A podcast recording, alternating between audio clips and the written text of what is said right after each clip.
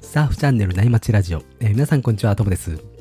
今日も内町中のトークのようにたわいもない話で盛り上がっていきたいと思いますので、えー皆さん海に向かう車の中なんかで、えー聞いてもらえると嬉しいです、えー本日はですね CT サーファーズ名館ということで週末サーフィンが生きがいのサーフィン大会マニアの、えーサラリーマンサーファーのサルさんとシドニー在住リアルサーフィン小説ビジタリズムのね著者の、えー、有オさんによるトップサーファーをねこう熱く分かりやすく解説をねあのしてくれるということで、えー楽しんでもらえたらなというふうに思います、えーこのシリーズを聞いてですね、まあトップサーファーの名前とか特徴あとね名シーンを知れば、えー CT のね大会とかあとプロのサーフィンっていう領域もねもっと楽しめるようになるかもしれませんねえーそれではですね、えーアウトからいいセットが入ってきたので、えー、有吉さん、サルさん、お願いします。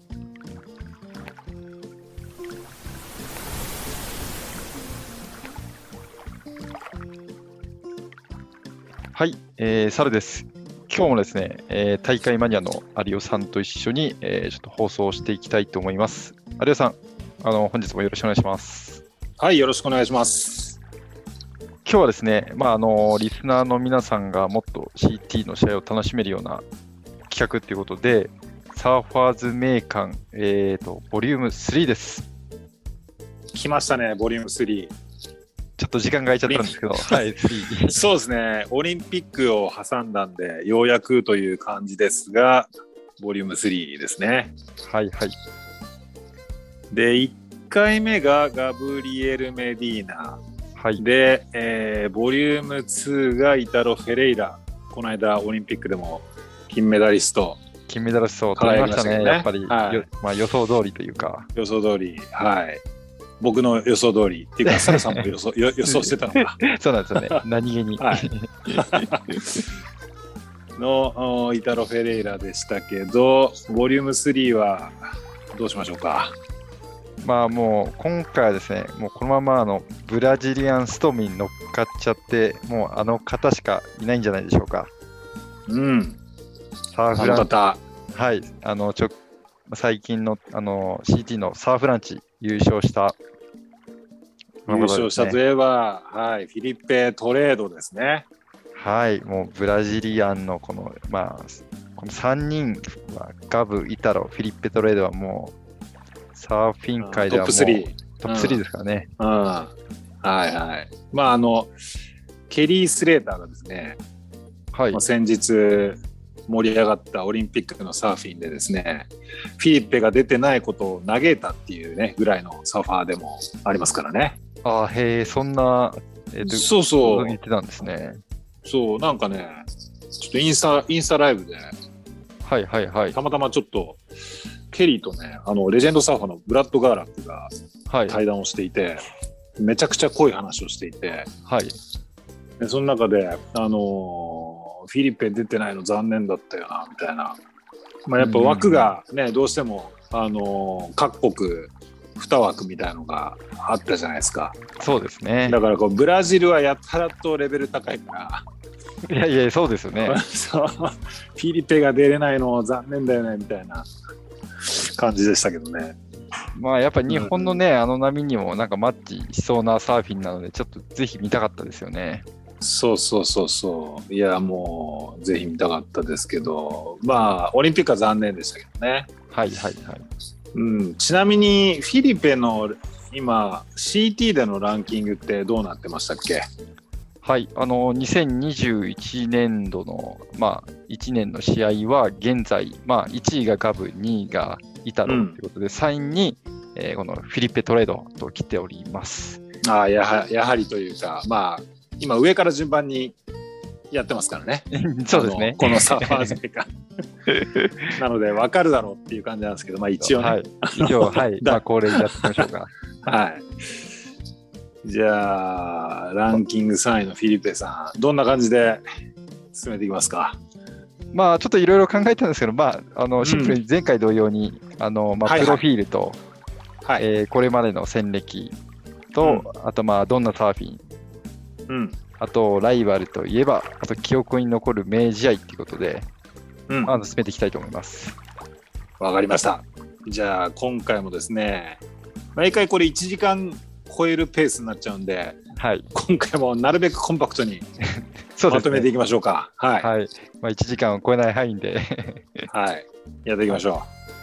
では、あの、早速、あの、フィリペトレードの、えう、ーうんプロフィール、スポンサーあたりから紹介ですが、うんフィリペトレードはですね、ブラジルのあのサンパウロ出身なんですけど、うん現在はあれですよねカリフォラ、カリフォルニアに住んでますよね。そうですねなんか移住して拠点をあのそうですねアメリカにカリフォルニアに移して多分あれですよねあのトラッセルズとかでバンバンやってますよね。サービスしてるんじゃないですはかねうんい。で、まあ、少し調べたんですけど、まあ、父親がプロサーファーだったみたいで、まあ、父と兄の影響で、なんと4歳からサーフィンを始めたみたいですね。はいはいはいで千年はですね、1995年の4月16日生まれで、26歳ってことで、うんうんうんまあ、ちょうどイッターロとガブの間ぐらいですかね。ああじゃあ本当に彼ら同世代なんですうね、ん、ほぼほぼ完全に1歳違いとか、そんな感じですね。あーで出身地もサンパウロだとあれか、えっと、ガブちゃんとかとガブちゃんとそうですね。一緒一緒ですね。いやーすごいなすごいなブラジルやっぱすごいですよなるねほ。どうんうんうんで、体格はですね、まあこれはちょっと後々に出てくるかもしれないです175センチ、70キロということで、まうあん少しほ小柄なサーファーなのかなっていう印象ですよね。見た目も。はい細はくい、はてい、そうですねうんうんうんで、レギュラーフッターで、あとは、えっとジャージって言って、まあ、サーフィンの試合の時に着てるゼッケンですうね、んの背番号が、はいはいまあ、特徴的な77番。ああそうですねうんはい、てか、あの、私は思ったのは、お父さんがあプロサーファーだったんだなっていうのが、ちょっと今回は調べて、ちょっと初めて分かりましたね。いやこれね僕も知らなかったです今言われるまでお父さんプロだったんですねそうですね、あんな、あの、ぽっちゃいの。うん、ちょっとね、ぽっちゃりした感じの、昔というか、ちょっと前までね、ずっとツアー一緒に回って、はいはい。すごい騒いでましたけどね、そうですあよのねむ。息子の活躍を見るたびに。 あれ、そうか、ただの応援してるお父さんじゃなくて、はいはい、ご本人もプロになるほどの腕前の持ち主だったんですね。まあそうですね。ただ騒いでるだけじゃなかったという、 ところがよくわかります、ね。なんか最近一緒にいないですよね。最近やめましたねあの試合の時ここはいうんなんか、なんかパタッといなくなりましたね、お父さん。これなんか中だから揉めたんですかね、フィリペと仲違いししたんですかね。まあね、可能性はありますようね。ん、うん、なんかなんかで見たような気もするし、ちょっとあのたあの記憶が曖昧なんですけど、なんかなうんあんまりうまくいかずにい回らなくなったようなことがどっかで書いてあった気がしたんですけど、ちょっとここは曖昧なので、もし詳しい方がいたら教えていただけたら嬉しいです。うん。で、あれですね、そのフィリペといえばですね、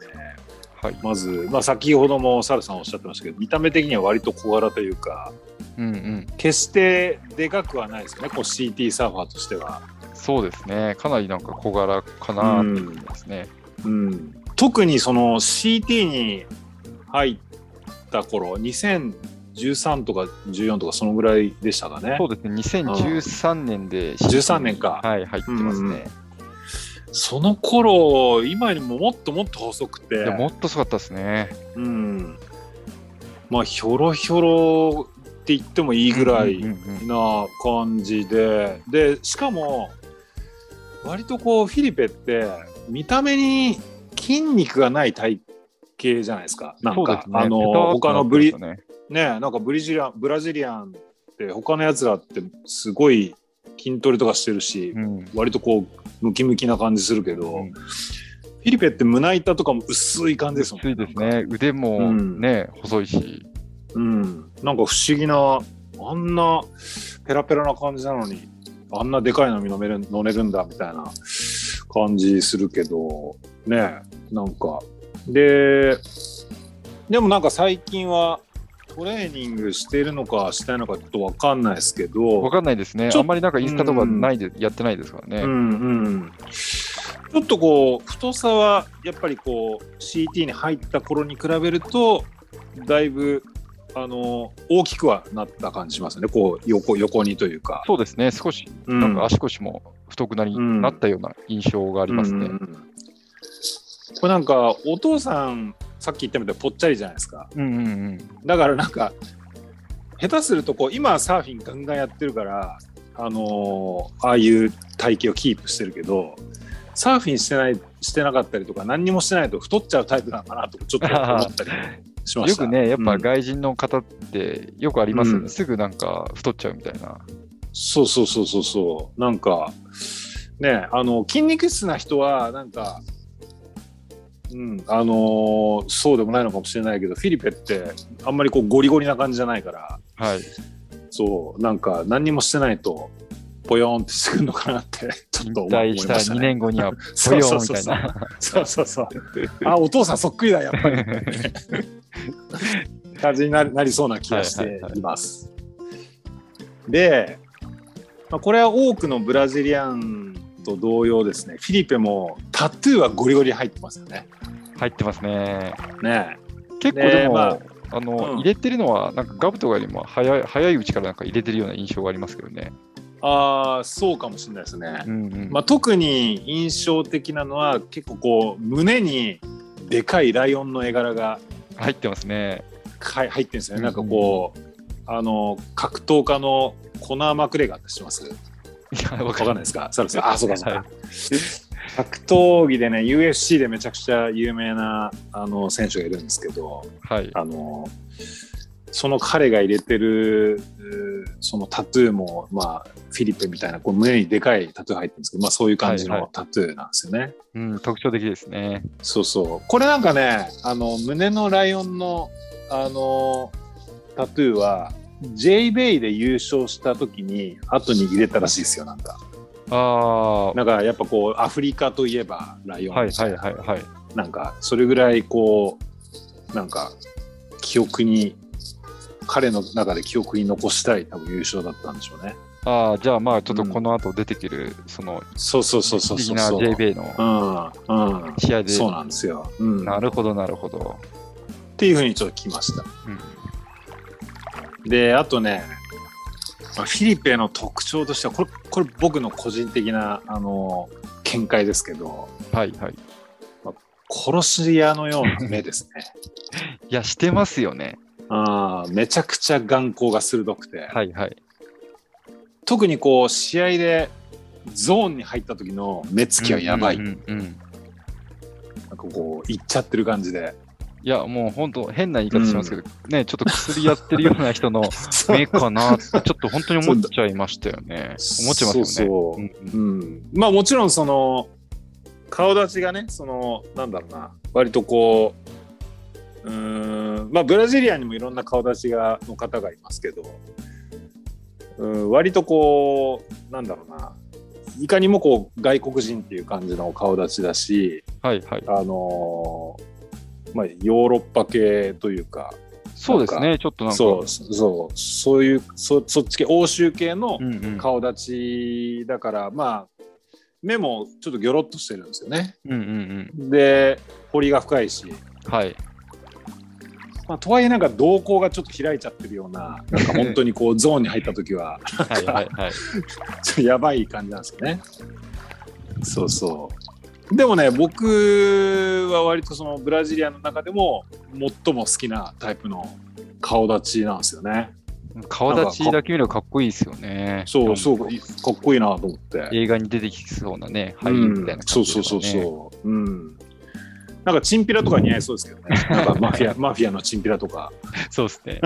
そうまさにそんな役ですねそうそうそうそ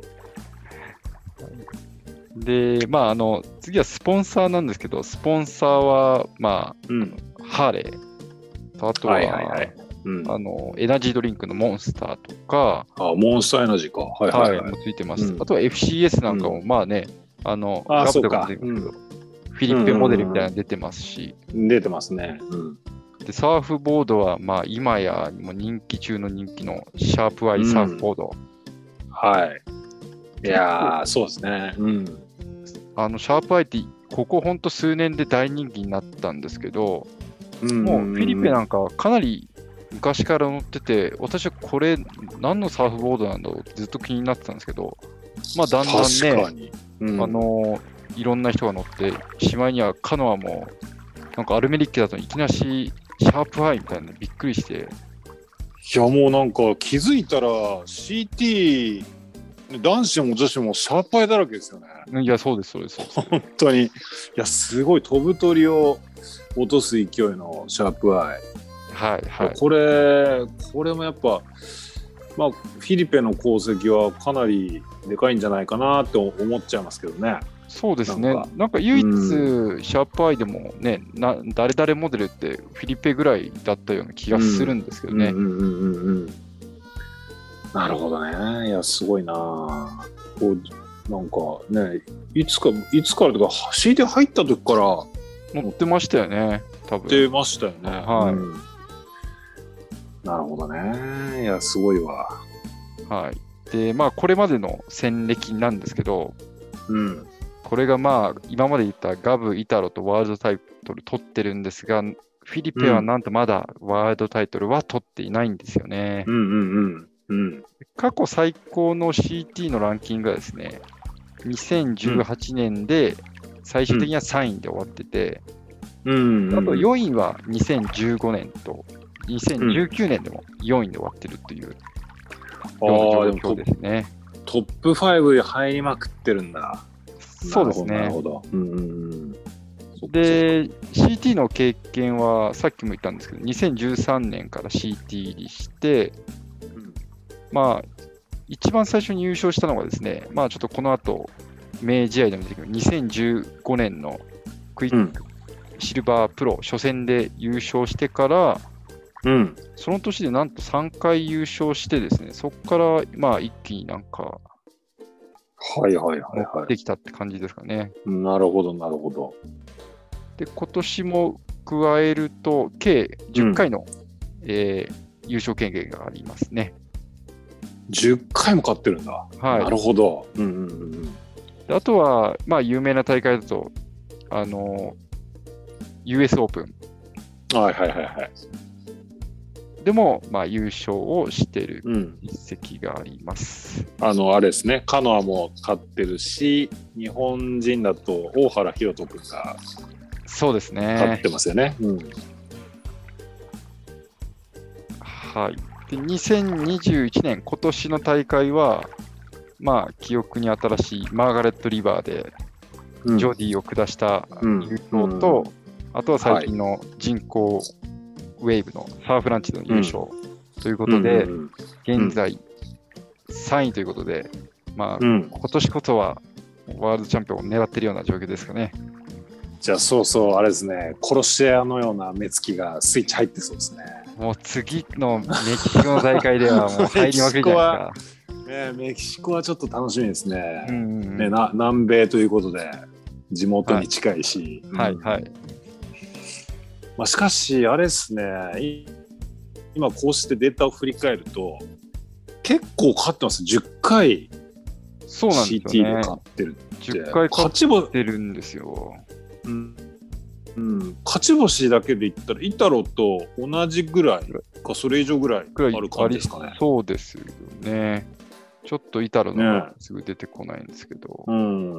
ね、前回やったのに ね。はい。ちょっと忘れちゃいました覚えてないねっ。 そうデータを読み上げるだけっていう。読み上げそうて、記憶には残らないっていう。残らない。ないですね。 さすがに全部は覚えてないですね。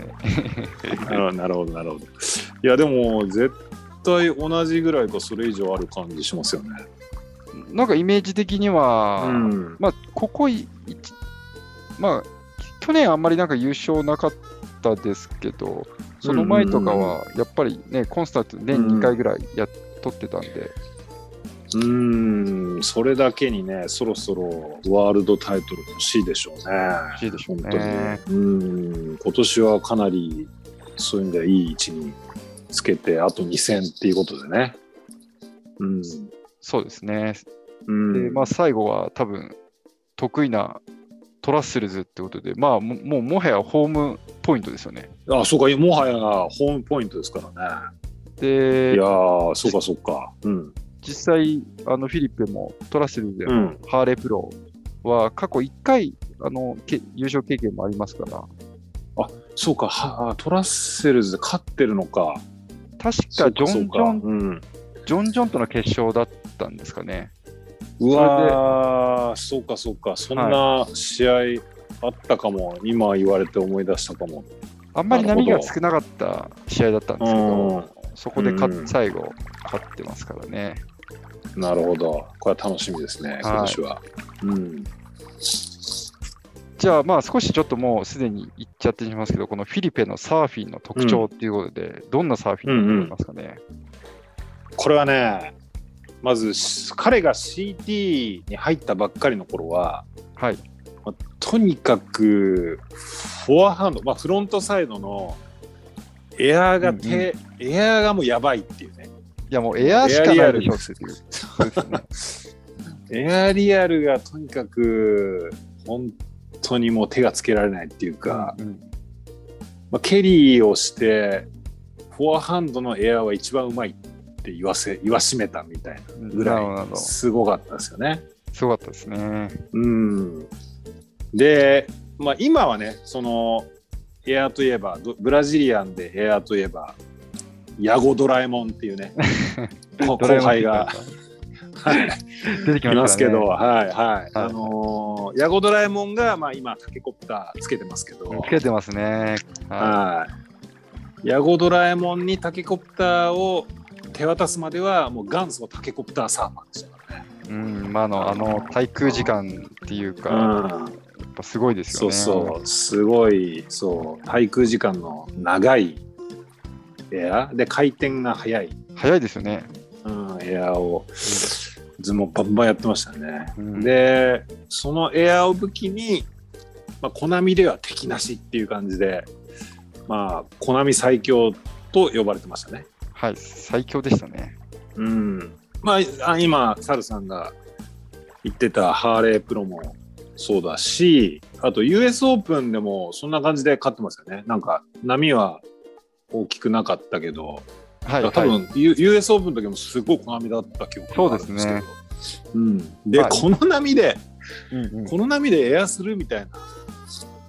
エアするとこあるんだみたいなこの波でやってた気が記憶があるんですけど、うんそうそうでなんかそのエアもまあ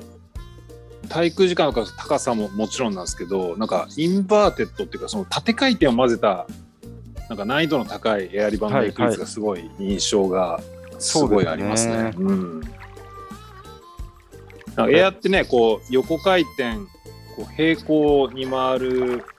のと、その、なんだろう、テールが上がるエアだって、テールが上がるエアの方が得点つきますもんね。そうですね。まあ、テールのね、あの、の本当のボトム、ボトムが、ボトム側まで見えちゃうみたいなのは、やっぱ、ボトム側が、そう、どボトム側が、ボトムが岸側に見えるぐらい回るんですいよ。や、回っちゃいますからね。うん。そうそうそうそう。っていう、いうイメージがすごい、まあ、特に昔はあったんですけど、はい。でエアーもまあそうだったんですけどどちらかというとこうバックハンドよりもフォアハンドが得意な感じしませんかなんいやか、フィリペってしますね。全うくんフォアハンドしかイメージなくて、バックサイドうは、んまあ、たまに見せる最後一発の、まあ、フルローテーションみたいなのが、まあ、たまにあったかなっていうぐらいのイメージですかね。うんうんうん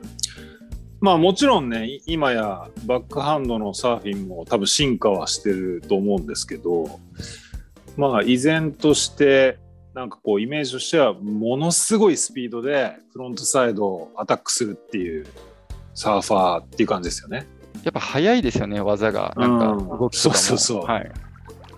なんか回転とかがうんうんそのカービングとかの回転のキレとかが他のサーファーとちょっと1ランク違うみたいなそう感じじゃなでいで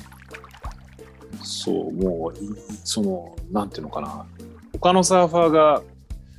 12で回転するとしたらもうフィリペは1で回転するみたいうな、んうんうんうんそういう感じでなんかこうスピードだけでものすごいスプレー飛ばすみたいな。そうですね。さ最近はちょっとパワーもついてきた感じあるからそれだけやっぱこうスピードがあってパワーもついてくるともうコナミだけじゃなくてでかい波でもめちゃくちゃスプレーを飛ばしてきますよね。そうですね、ここほんと数年で、あデカ波もできるようになったんだっていうのが、身にしみ、みて分かりましたね。まあ、この 間、こね、こそうですね。の間のマーガレット・リバーなんてまさにそうですよね。うん、確かに。そうそうそうそうそう。で、まあ、エアーに加えてそういうビッグターンみたいなのも手に入れて、で、こうなんか、こうさっきも言ったけど、ポケットで鋭く回すカービングとか、あとこう、よくやるのが、レイバックスナップとかよくやりますよね。ああ、やりますね。うん。あんまりこう、体ごと倒さないけど、こう、なんかこう、鋭くうんうん。で、なんか回すレイバックスナップとか、意外とね、僕はフィリペのサーフィンはスタイリッシュだと感じるし、好きなんですけどね。そうですね。まあ、あの、うんイ。タロのフロントに比べるとだいぶ最新と思う。そうそう。 でもね、こう、人によって多分、スタイルは好き嫌い、もしかしたら分かれるかなとも思いますけどね。なんかこう、というのは、なんかアップ、アップスとかするとき、手首がすんごい曲がってるんですよね。 知ってます、知ってます。わかりますそれはい。 なんか、カマキリみたいなはい。スタイルで、それがちょっと特徴的なんですけど。なんかの YouTube、なんかあの、YouTube かなんかおし、あの、How to みたいなみたいな、あれをすると、うん。なんか体幹が固定か、うんなんかどっか締まるかなんか、しあそのそうなんだ。いやついみた軸いなが。軸が整うみたいなのを、なんか言ってた方がいたようなへー気がします。なるほどなるほど、うんいやほんとすっごいもいうや、そうなんでほすんよとね。か鎌みたいに手首曲げますよねあの、ちょっと右手にちょっと注目してほしいですね。ぜひ、そうそうあの右手そう鎌切りスタイル右手に。ぜひそうそう注目してもらいたいそうあれでそうボトムターンの時まであの鎌でこうねあのカメラ書いてますね。 勝ってますね。そう鎌でこうそう鎌でボトムをこう刈り込むような感じでボトムターンするんではい。そこはちょっと注目していただきたいですねはい。うんまあ、あとは本当にワールドタイトル取るためにはっていうことなんですけど、まあ、チュうんもうでかい波のチューブだけって感じなのかなとは思っ、私は思いますけどね。いやー来ましたね辛口辛口 批評がお前何にも乗れねえだろっていうねそ う。十分抜けられんの、ね、乗れないでしょみたいな。いやいやいいんですいいんですうんみんながみんながみんな乗れたら乗れちゃった ら困るんでいやー確かにでもそうですねガブとかイタロがパイプマスターを取っているのに対してフィリペさんはねパイプとかあとはタヒチのチョープとかあとはフィジーとかねなんかそういうバレルがキーになる場所でのいい成績っていうのが全くと言っていいほどないイメージですよね。なんか全然いい波に乗ったってき記憶もないですよね。あそうかそうかそうですね、うん確かに、うんあのフィリペのいい波覚えてるのチューブないですね確かにないですよね。なんかまあ普通ね、チョープとかで結構でな波やばいとみんな結構うん9.5、10点とかありますけど、うんなんかそういう波でもなんか9点台とか10点、まあ9点後半とか出したイメージがないんで、うんサーフランチとかではバレル全然うまいですけどねそうですよね。うんサーフランチのバレルとかは割とあのなんじゃなんでしょう滞在時間も長いうんうんバレル結決め構て深るくし、入ってましたからね。うん。だけどこうどうしても自然の波だとあんまりうまくないのか、まあ、そこをいかにして克服するかどうかが、まあ、フィリペさんのワールドタイトルへのこう課題かもしれないですね。課題か、そうですね。うん、じゃあ続いては、まあ、フィリペのライバルといえばっていうことなんですけど、まあ、やっぱり今となっては同じブラジリアンのガブとかイタロなのかなと思ってますけど、どうですかね。いやもうこれはそうでしょうね。えー今やっぱり、ね、ブラジリアントップ3の中で今どうしてもワールドタイトル持ってないっていうことで、ね、今3位につけてるし、まあ、立場としてはやっぱりガブちゃんとかイタロが、まあ、ライバルっていうことになるのかなと。うんうんうん。ね、このどうしてもこの3人が今ブラジリアンストーンのまさに中心にいるんだけど、まあ、あとは世代的にもね同じだしでフィリペが入ってきた時は、まあ、ガブちゃんの次にタイトル取るかって言われてる中でいや、そうですよね。うんで後から来たイタロさんに先にぶち抜かれてタイトル取られてますし、うんうん。うんまあ、やはりライバルというのは今はまあブラジリアン、まあ、同胞のねブラジリアン2人になるのかなという感じはしますね。はい。でもねこうなんかポイントによって、まあ、そのサーフィンするポイントとかによっては、まあ、スタイル的に、まあ、例えばコロヘとかうんうんうん。グリフィンとかも、まあ、いいライバルになりそうな気はちょっとしますけどねやっぱりカリフォルニアに住んでるし今。そうですね。なんかもう、ここのコロエとグリフィンなんかもアメリカでね、取らせてとかでも多分入ってるんで。そうそうそう。なんかね、やっぱりこう、スタイル的にカービングがキレキレで、まあ、エアもあるみたいなところで考えると、まあ、割とコロヘとかグリフィンとか、まあ、似たようなタイプじゃないですか、なんか。そうですね。タイプ的にはなんかすごい似てますね。うん。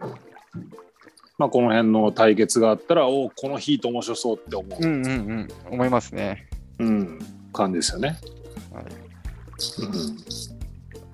では、まあ、お互いの記憶に残る名試合っていうことなんですけど、うん。まずさっきも少し言った言ったんですけど、私から言うと、2015年初戦のクイックシルバープロのうん。フィリペ対ジュリアンのファイナル、こっはいはいはいはい、ち覚えてますうん。いや、めちゃくちゃ覚えてますよ。これ先言われたなと思って。これ、これこれもう一番僕言い言いたかったところですから、これ。やっぱりここでフィリペってこんなやべえんだって思い知らされましたよね、いや、おうん、思い知りましたね、ここで。うん。いや、まさに、あのーこの試合で、まあ、今までね、そのそれまでこう、コナミ最強、コナミ最強みたいな感じで、まあ、相変わらずやっぱりブラジリアンだし、エアーはやばいけど、まだまだ線細いだろみたいな感じに、やっぱ捉えられてるはいはい、中でのこのゴールドコーストプロ、あうんゴールドコークイッククイックシルバープロゴールドコースト、開幕戦ですけどね。うん、で、いや、すごく覚えてるのが、まあ、はい僕自身もフィリペ、このまだこう、もう、なんか、コナミ最強でエアーのイメージが強いっていう感じだったんですけど、この時のこう、まあ、ファイナルまでバンバンっていって、ファイナルの前に、この時多分ねお父さんだったと思うんですけど、お父さんいましたねお父さんはこの時はいそう、お父さんいて、はいでお父さんに試合の前にそのファイナルの前にこうめちゃくちゃカツを入れられ ててうんうんなんか何するか分かってるなみたいなことをお父さんに言われて てでその時にめちゃくちゃ印象に残ってるのがはいはい何するか分かってるなって言われたフィリペが「カットバックカットバック!」って叫ん でてへえあめちゃくちゃレールサーフィン意識してたんだなと思って。そうですねたへえそんなにレールサーフィン意識してたんですねそうそうだから多分ね俺エアだけじゃねえぞっていうのをこう見せつけたかったんでしょうねなんかなるほどなるほどで始まってみたら確かにこうターンで攻めまくってて、うんうんうんね、キレッキレだったじゃないですかキレキレでしたね、でそうそうもう優勝ね決定的にもう、まあ、ジュリアンも全然悪くなかったっていうかなんかそう9点台とか多分出しててすごいいい試合だったと思うんですけど、はいはいはいはいでも時間的にも優勝決定的にしてからのダメ押しの一本でなんかもうやっぱりキレッキレのターンで攻めまくって最後もうエアじゃなくてなんか飛ばないリバースをメイクしてパーフェクト10出すってパいーうフね、ェクト10出したんですよねこれそうそうそうもう手がつけられない感じが最高にこの時はかっこよかったですけどね。かっこよかったですねまあ正直、うんあの私はあの地元だしジュリアン好きだったんでジュリアンを応援してたんですよ、やっぱこれね地元そうなんですね。地元うでん地元だしねジュリアンうんジュリアン優勝してほしいなと思ったら、うん全く歯が立たねえと思ってああ、まあ、これはちょっとと、ね、そう手がつけられなかったからちょっとしょうがないかもしれないですうんね。ジェリアン悪くなかったんですけどね。いや、そうですよ。ね。うん。いやなんかこうしてみると、まあちょっとフィリペの話の中ジュリアンの話ちょっとしちゃうんですけど、はい。ジュリアンってこうすごい引き立て役にされちゃうこと多くないで すか？いや、多いですね。そこまで行って、やっぱ、最後の最後で、ね、結構、決勝で負けちゃうっていうの多いですよね。まあ、ガブもうガブの引き立て役でしたよね、もう。そうガブガブとのね、あのーパイプもパイプラインマスターズもそうだったし、パイプ、まさにそうでしたね。うん。しかもジュリアンがダメダメならまあしょうがないかなと思うけど、うんうん。ジュリアもわ割といいサーフィンいや、いいみですたよいなね。感じの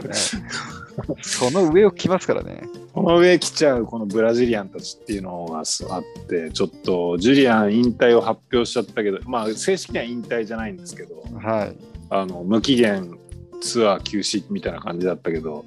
まあ、事実上引退なんですけどまあブラジリアンのせいで心が折れたんじゃないかっていう気になっちゃうよなと思って絶対そうだ。そうそうそうそういやー気の毒だなと思いつつこう振り返ると常 そうでにすね。 ジュリアンがいるっていういい試合の、はい。うん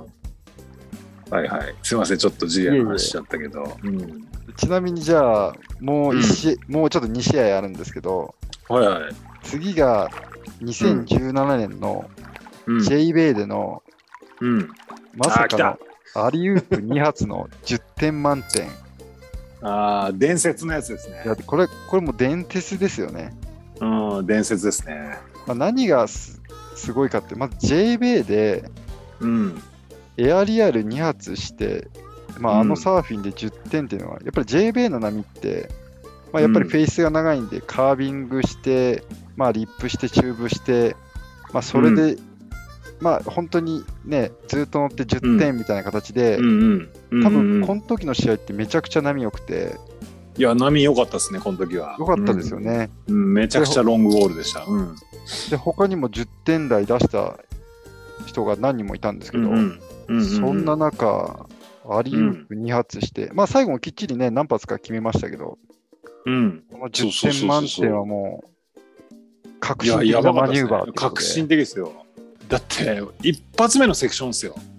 そうですよね。ねあのピークからテイクオフしてあの速いセクション走ってってはい普通はそうあのちょっと緩んだところでまずあのいかに鋭くカービング入れるかみたいなはいはい。サーフィンだと思うんですけどいきなり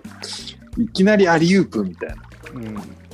しかも完璧なランディングだったんですねなんかこういやいやそうですね。あのーアリウープって割とこうなんだろうスープ崩れかけたところにこう着地する方が安全なんですけど、うんうん、あの本当波のフェイスにバチーンってそうですね。あの、着地してそのまま次のセクションに行くみたいうんうなん感じで、もうあのこの時のあの実況が「うわっ!」とかっつって「何?」みたいな感じで驚いてましたね。うん、そうで次何すんのかなと思ったらまた またアリープみたいなまたって思いますよね。そう2連続やりましたもんねこの時、そうあれはびっくりでしたねいやですごい覚えてるのはこの時のフィリペ変な金髪にしてましたねなんかこれ金髪っていうか、緑色じゃなかったんですなかんかあ緑色でしたっけなんかすごい色にしたなみいたいなや、感じすのごい色でしたようね。ん、時だったけどはそうだそうだ。で、これしかもね、この日と、なんか、この日ともジュリアンいたんですよ。いさラウンド4で、 はい。で、ジュリアンとジョーディ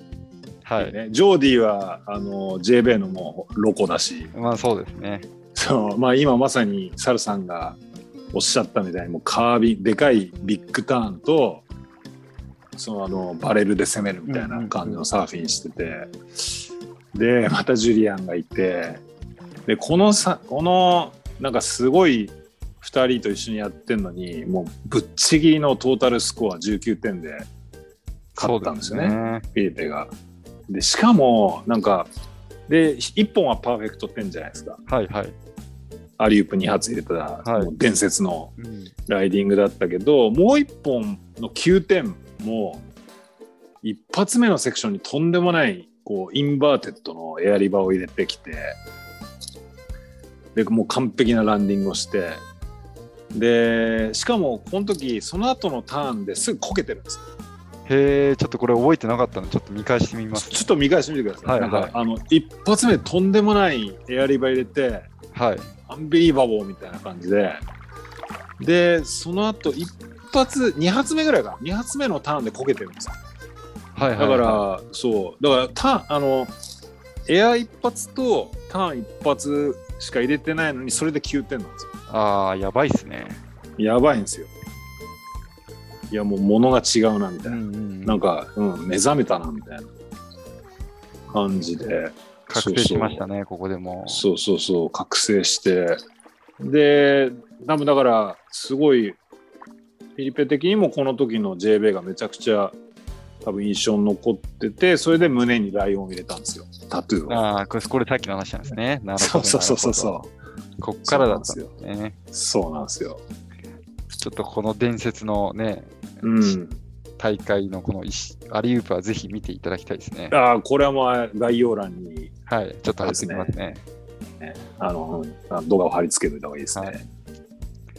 あと最後の試合は、まあこれは本当に最近のニュースなんですけど、まあさうんサーフランチ2021年ああ、のはいはい。ライブガブとの決勝でのうんうんうん。勝ですかね。あ、これは良かったですね。これなんかこう、反撃ののろしを上げた感じしますよね。こそうですね俺はこと今年やるぞみたいなね。きっちり決めてきましたね。うん。いや、これはすごかったですよ。この時も。はい、だってね、ガブが、ガブがこれまでもうかん、なんか完璧すぎて、うんうん。もうすすべての試合でファイナル絡んでて、で、もうこのサーフランチも2連覇でしたっけ ?3 連覇か。 3連覇なんで2す連ね。覇。3連覇がかかっはいはい。ったサーフランチ、まあ、順当にファイナル来てでねもうこれはガブちゃんの大会かなと思いきやファイナルファイナルではフィリペがねじ伏せてきましたもんねミスしないであんまりそうですね。この大会は本当、面白かったですね、最後。うんうんいやー面白いわっていう3つですかはい、そうでサすルね。サルさん、うん、はい、じゃあ僕の方ははい。すですね、まあ、基本的にサルさんが全部言っち ゃってるあのみません、先に。いやいやあの僕あの試合内容を詳しくあのかぶせてお伝えしてるんではあの、い全然いいんですけど、うーんそうですね僕はなんだろうなえーっとまだサルさんが言ってないのでいくとまず2018年のサーフランチですかね。はいはいはいはいはい。まあ、この年も、えっと、ガブちゃんが多分優勝はしてるんですけど、そうですよね。そう、あのー一本のランですごい記憶に残ってるのは、フィリペのランで、で、この時エア3発、1回のランで入れて、入れたのがあるん3発入れたんですか。ですよ。3発、タケコプター全開ですよ。 まさにね、2021年、ヤゴドラえもんがそうそうそうそう。継承する前に、タイコプター使っちゃっそたうんそでうすね、そここでう。。さあ、元祖、元祖タケコプター。元 祖、タイコプター使ったんですね。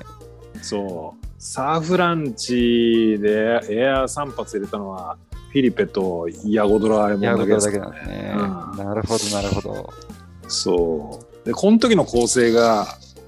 まず、まあ、ターン何発か入れた後に、まずエアリバはい。あの、フルローテーションで入れて、はいで、バレル入って、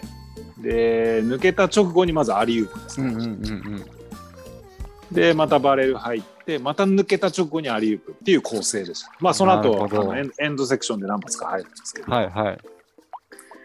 いやー、もうこん本当にタケコプターすごいなと 思って、そう本当この時に多分ね、タケコプターついてるなと思ったのかまさな。にあでもそ,、すうねん単発うんで見たんですねその前から、そうそうそうそう、その前からまあタケコプターは思ってたかもしれないけど、いややっぱすごいなと思ったっていう、なるほど、なるほはい、のが2018年のサーフランチど。はいはい。ですね。あとはね、あのやっぱりこれも今年記憶に新しいところでいくとえっと今年のマーガレット・リバうんうんうん、さっき伝えた、はい。ー、はい、マーガレット・リバープロでのジョーディとのファイナルで、まあ、撃破した、えーで優勝したやつですね。そうでですこれあね。の波的にはね、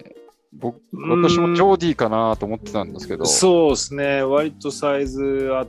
てパワーある波ででジョーディが調子良かったんですよねうんうんこの時でファイナルでもジョーディが先にエクセレント出してうん、はい。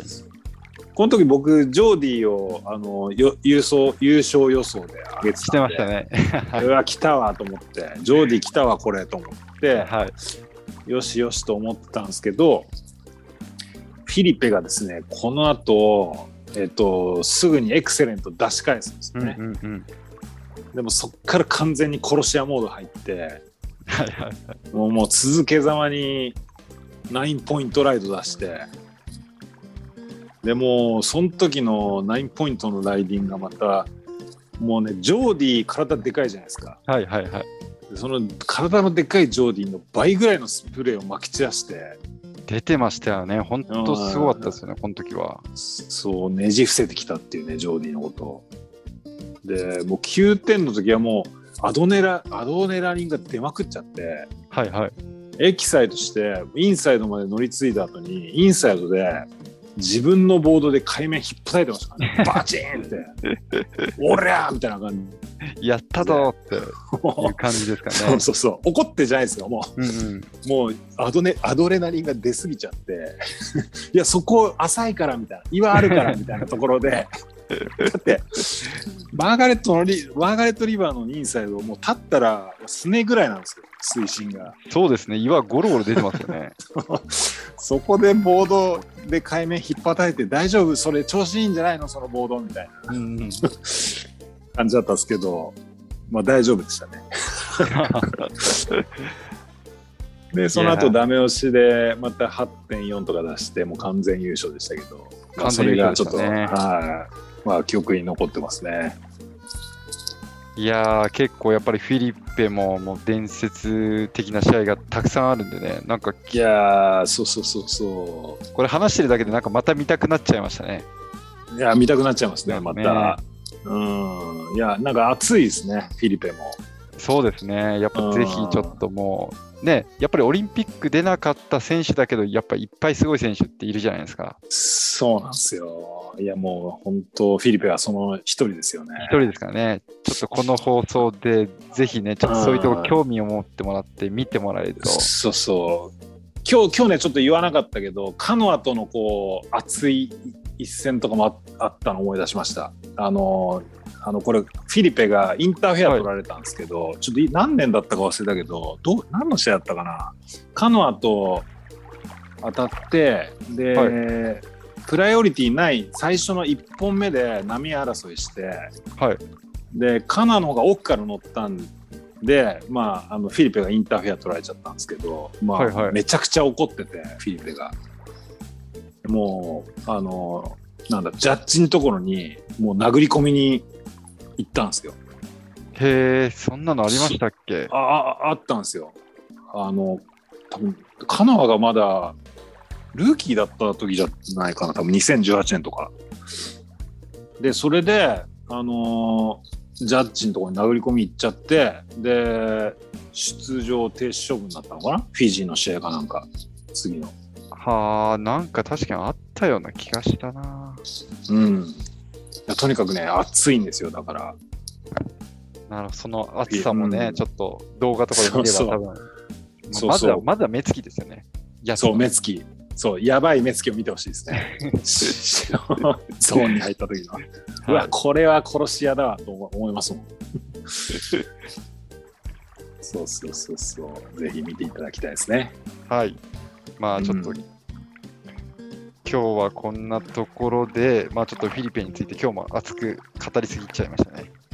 また、まあでも今日は割とコンパクトじゃないですか。そうですね、 1時 ,1 時間経ってないんで。立ってないので。はい。うん上達したなっていう我々もね、はい上達したのかちょっとわかんないですけど、そうです。は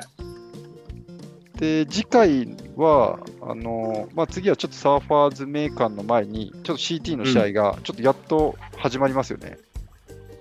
ああメキシコのねはい。あメキシコのはい、オリンピック挟んだけどメキシコの大会が8月10日から、からはい、うん始まりますん始まりで、まあ、ちょっとその大会の、また、あの CT の試合をちょっと話した後に、うん、えーその後に、もう1試合あるんですよね、確か8月に。えー、と、超プーですね、タヒチの。はい超プチョープーがあるーんでがありますね。うん。あ、でもそうか、2試合あるのか。はい、2試合あるんで、そうか、そうまか。あ、ちょっとその後か、まあ、間ぐらいに、そうですね。忙しいですね、8月は。 8そう月ちすょっとると弱いですね。ちょっと夏休み取って暇ない な。ああ、そうですね。はいはいはい。じゃあ、その、そうか、メキシコとチョープの動向によっても左右されるけど、次やるとしたら、まあ、順当にいくと、今、ランキング4位が、はい、もうルーキーのモーガン・シビリックですかね、オースモトーガラン・リシビリック。はい、ア。はいはい。ラッキーボーイ。ちょっとモーガンはあまりにもちょっとデータがないので、もしかしたらかなりコンパクトになるかもしれませんね。いやー、いいんじゃないですか、たまには。たまにはいいかもいしれなやい。じゅ15分で終わったみたいな聞きやすいなみたいなこれぐらいだといいのにな毎回みたい なはいはい。っ